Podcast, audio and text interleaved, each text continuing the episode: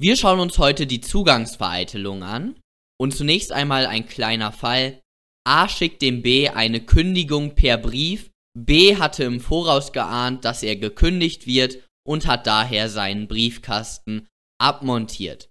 In diesem Fall haben wir das Problem, mit unserer normalen Formel würden wir zum Ergebnis kommen, dass hier kein Zugang eingetreten ist, weil die Erklärung ist nicht in den Machtbereich des B gelangt.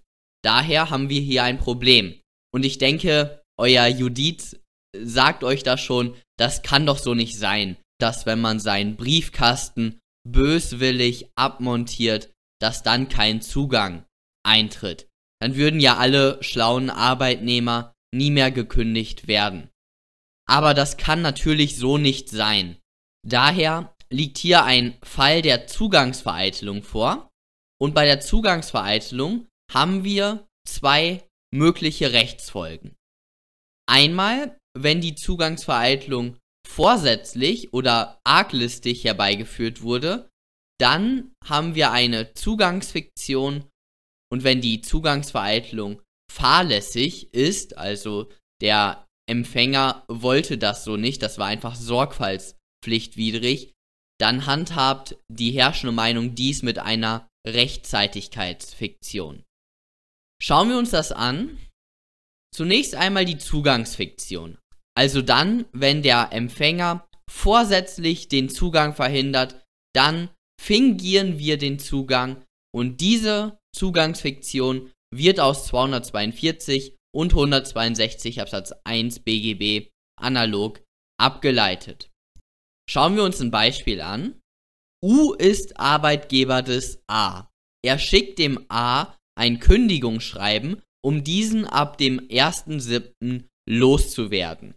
A hat einen komplett verschließbaren Briefkasten. Wenn A diesen abschließt, kann dort kein Brief mehr eingeworfen werden. A wusste, dass der U ihm ein Kündigungsschreiben schicken wollte und schließt den Briefkasten ab. Postbote P kann den Brief nicht zustellen. Das Kündigungsschreiben geht zurück. Ist A noch Angestellter des U? Bearbeitervermerk, ein Kündigungsgrund liegt hier vor. Schauen wir uns das an. A ist nicht mehr Angestellter, wenn er wirksam gekündigt wurde. Dies setzt voraus, dass es einen Kündigungsgrund gibt und dass eine Kündigung erklärt wurde. Der Kündigungsgrund liegt vor, Bearbeitervermerk, dann kommen wir zur Kündigungserklärung.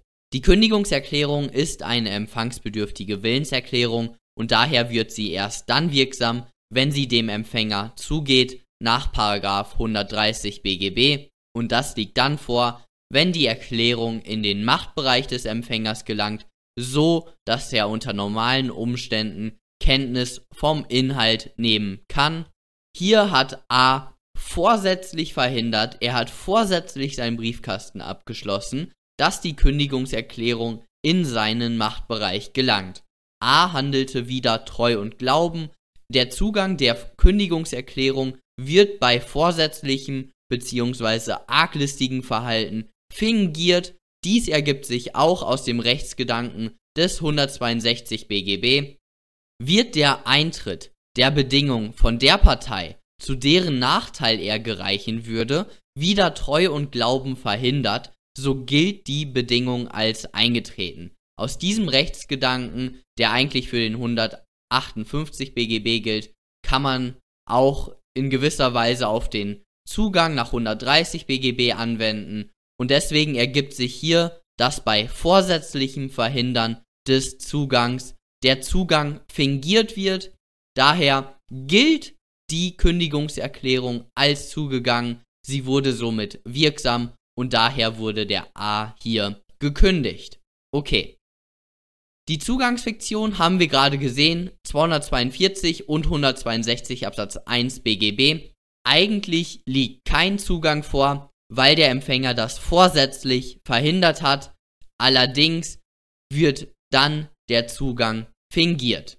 Okay, und da könnt ihr dann immer den 242 BGB und 162 Absatz 1 BGB anführen. Beispiel 2.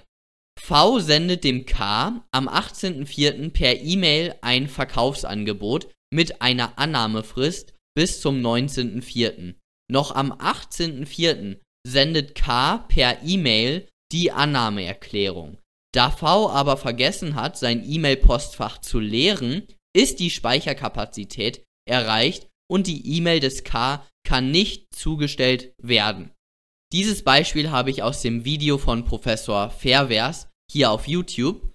Und hier gibt es den ganz großen Unterschied, dass der V den Zugang nicht vorsätzlich verhindert hat. Das ist ein wirklich wichtiger Unterschied. Den müsst ihr hier sehen. Das war nur sorgfaltspflichtwidrig, also fahrlässig.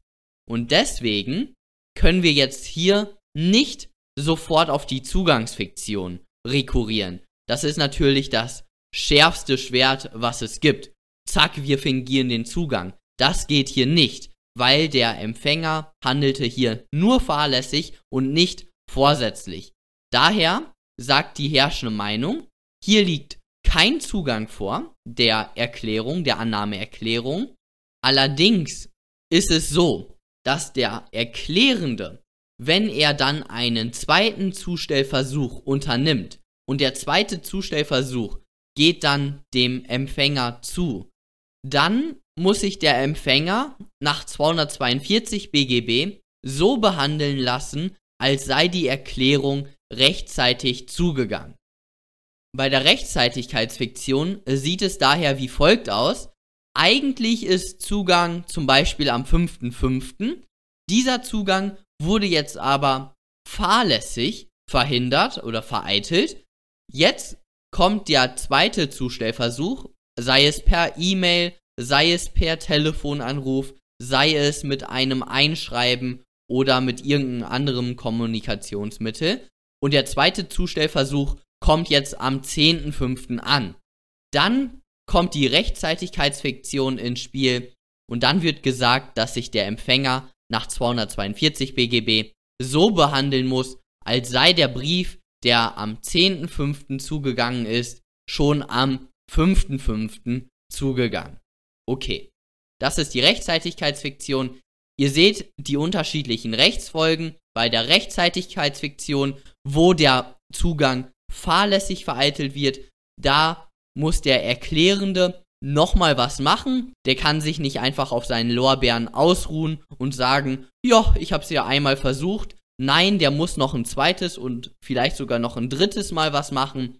Und dann, wenn der zweite Zustellversuch dann zugeht, dann kommt die Rechtzeitigkeitsfiktion und fingiert den zweiten Zustellversuch so auf den Zeitpunkt, wo der erste Zustellversuch eigentlich zugegangen wäre. Und bei der Zugangsfiktion, da wo es vorsätzlich verhindert wird, da wird der Zugang einfach fingiert, weil der Empfänger ist hier bösgläubig, der ist nicht schutzwürdig. Rechtsgedanke von 162 Absatz 1 BGB.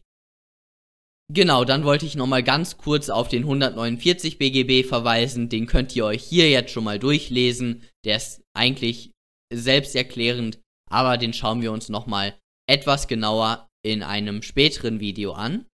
Und jetzt noch meine letzten Abschlussbemerkungen.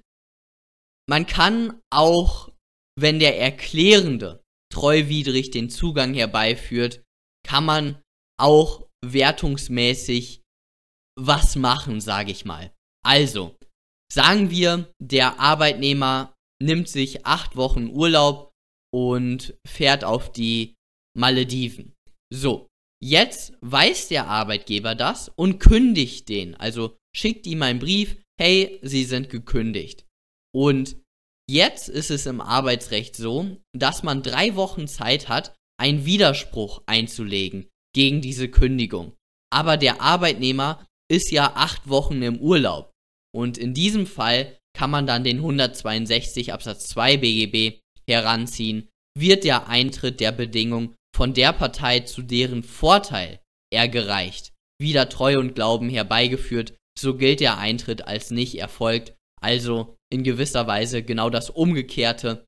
Dann sagen wir hier, nein, der Zugang ist nicht am, keine Ahnung, sagen wir 1.5. eingetreten, sondern erst am 1. siebten, also acht Wochen später oder zwei Monate später. Ähm, genau, so könnte man das dann in diesem Fall machen. Hier jetzt nochmal ein kleiner Hinweis aus einem BGH-Urteil.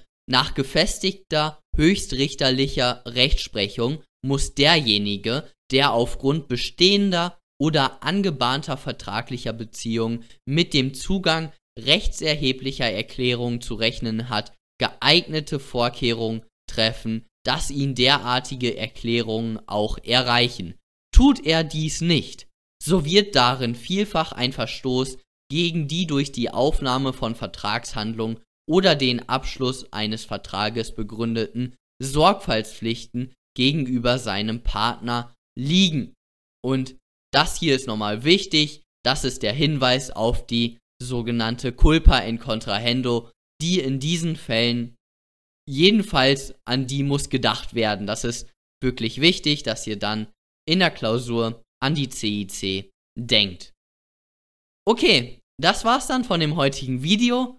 Fragen, Kommentare könnt ihr wieder unten da lassen und dann sehen wir uns beim nächsten Mal. Bis dann.